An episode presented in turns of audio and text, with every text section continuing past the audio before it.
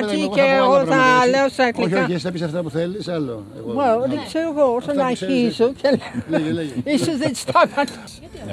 Yes, yes. We we weren't some years ago. We weren't known for being very this very good at being volunteers, but now we are. You know, a lot of groups where we have volunteers. We we're very fortunate in our area, but um, that we had a mayor and his team. uh, that set up. There's a centre here where it's uh, volunteer doctors. People come, those who are unemployed, not only from our area, from the whole of Atiki. They're very busy there and they have a lot of people come. Because uh, they don't have any. They're not covered by Insurance. insurance, no, no. Um, we have this with our group here, Agros, where we grow our own vegetables, but uh, this is all done by volunteers. And it's also to get people motivated. The council here support over 300 families. Uh, they try and give food every month. There's also a, a local church, the Orthodox Church, Agavara, where they run a soup kitchen and they have a large number of people, over a hundred. The council pays for our electricity there at Vlastos. Like here, they pay for the water and electricity.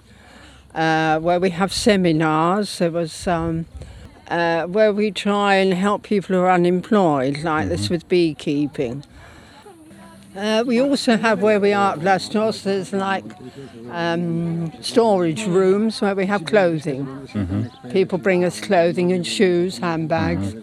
And every uh, Tuesday and Thursday from half past four to half past six, people can come and take clothing. and that. Well, these groups are doing very good work. I mean, we have groups in other areas in Greece.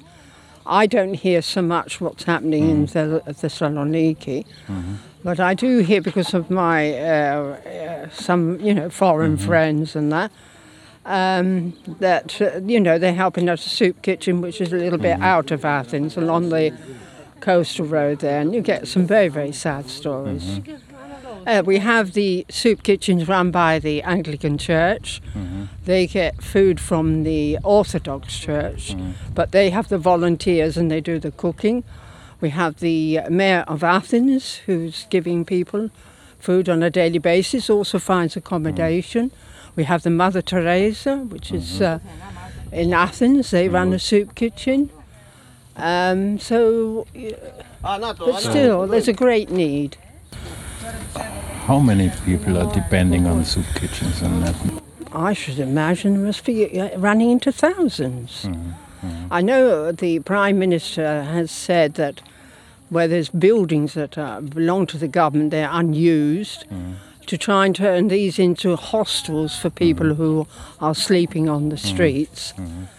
There must be some organisation from the government, some department, so they cooperate with the charities, with the volunteers, so we can do as, you know, as much as we can. And that because it is a it's really a war on poverty, on want.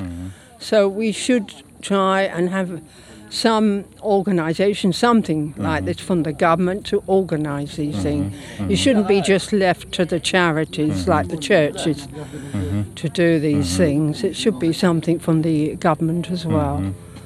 Oh, uh, my name is Jennifer Hatjiaggelis. My husband is Greek.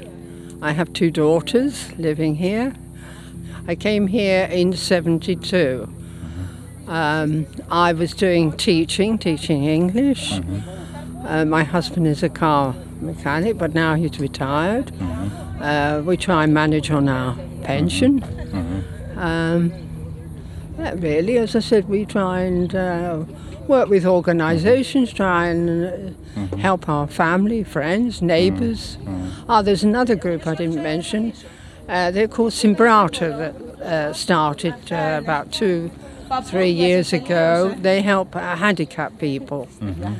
Uh, there's a great need here to help handicapped people.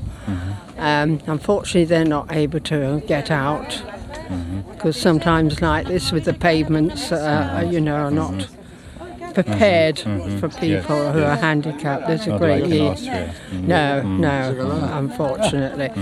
And yet the uh, the person in charge of the ombudsman in uh, Europe is a Greek person.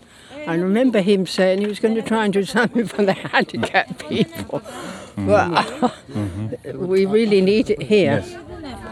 In this country, it really do. It's a bit, you know, very upsetting for them uh, and that they don't get the help they, they need.